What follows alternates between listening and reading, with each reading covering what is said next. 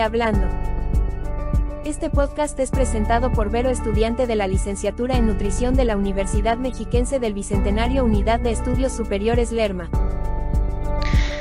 Bienvenidos a este podcast. Es un gusto compartir este espacio con ustedes. El día de hoy hablaremos de alimentación, nutrición, fuentes de donde podemos obtener los diversos nutrientes y de una dieta correcta. ¿Es lo mismo alimentación y nutrición? Déjame decirte que no. La alimentación es el conjunto de acciones mediante las cuales proporcionan alimentos al organismo.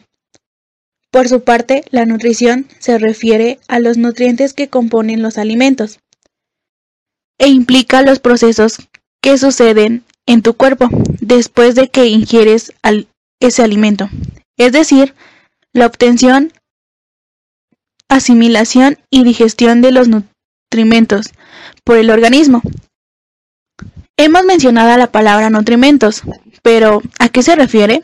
Bueno, los nutrimentos son compuestos presentes en los alimentos, como las proteínas, lípidos, carbohidratos, minerales y vitaminas.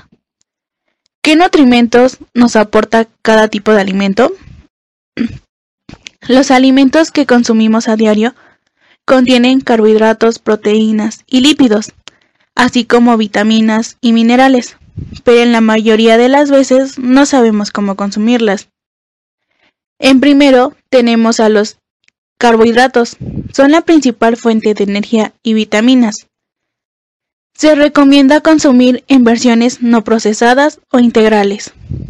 Nos aportan 4 kilocalorías por gramo y los podemos encontrar en los cereales, arroz, pastas, frutas y papas. En segundo, encontramos a las proteínas.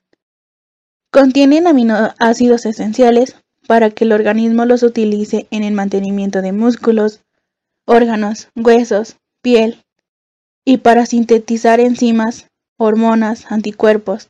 Nos brindan 4 kilocalorías por gramo. Podemos encontrarlas en los lácteos, huevos, legumbres, frutos secos y verduras. En tercero, observamos a los lípidos. Brindan energía, vitaminas y ácidos grasos esenciales. Las grasas saturadas de origen animal causan acumulación de colesterol malo. Las monoinsaturadas y poliinsaturadas están en vegetales y productos marinos. Y entregan omega 3 y omega 6. Contienen 9, 9 kilocalorías por gramo.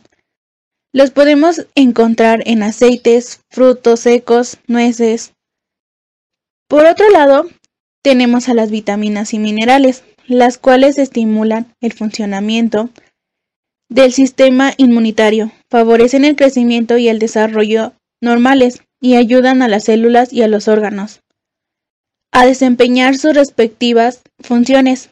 Las podemos encontrar en alimentos como yema de huevo, vitamina A, avena, espinaca, amaranto, hígado, fuente de hierro, leche, fuente de calcio, pescado, fuente de yodo. El grupo de las frutas y las verduras también es rico en vitaminas y minerales, dependiendo de su color. Las frutas y verduras de color anaranjado, amarillo y rojo, por ejemplo, se caracterizan por ser fuente de vitamina A y C, entre otras. Las de color verde contienen específicamente vitaminas A, C, del complejo B, E y K, y minerales como magnesio o hierro.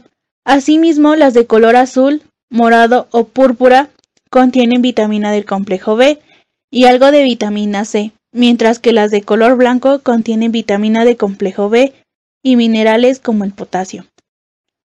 Algunos beneficios para adultos Ayuda a vivir más tiempo.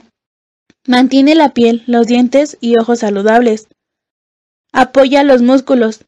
Estimula la inmunidad. Fortalece los huesos. Reduce el riesgo de enfermedades del corazón, la diabetes tipo 2 y algunos cánceres.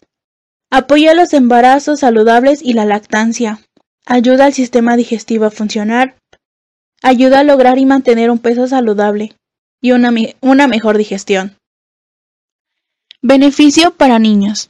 Mantiene la piel, los dientes, los ojos saludables, apoya los músculos, ayuda a lograr y mantener un peso saludable. Fortalece los huesos, apoya el desarrollo del cerebro, apoya el crecimiento saludable, estimula la inmunidad, ayuda al sistema digestivo a funcionar. ¿Y qué hay de la dieta? Una dieta son todos los alimentos que consumimos para poder garantizar un aporte adecuado de nutrimentos. Una dieta correcta tiene ciertas características. 1. Completa. Debe aportarnos la cantidad suficiente de calorías que necesitamos y los nutrientes que nuestro cuerpo requiere. 2. Equilibrada. Se refiere a que los nutrientes guarden las proporciones apropiadas entre sí. 3. Inocua. Esta nos habla de que no debe generar enfermedades para el consumo humano. Es decir, debemos desinfectar y lavar frutas y verduras correctamente. 4. Suficiente.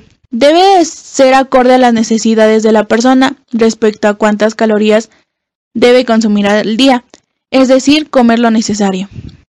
5. Variada, que incluya diferentes alimentos de cada grupo en las comidas. 6. Adecuada. Debe considerar los gustos, características, sexo, edad y religión. También se ajusta a los recursos económicos de cada individuo. De mi parte ha sido todo. Hasta la próxima. Gracias por escucharnos, te invitamos a seguirnos en la próxima transmisión.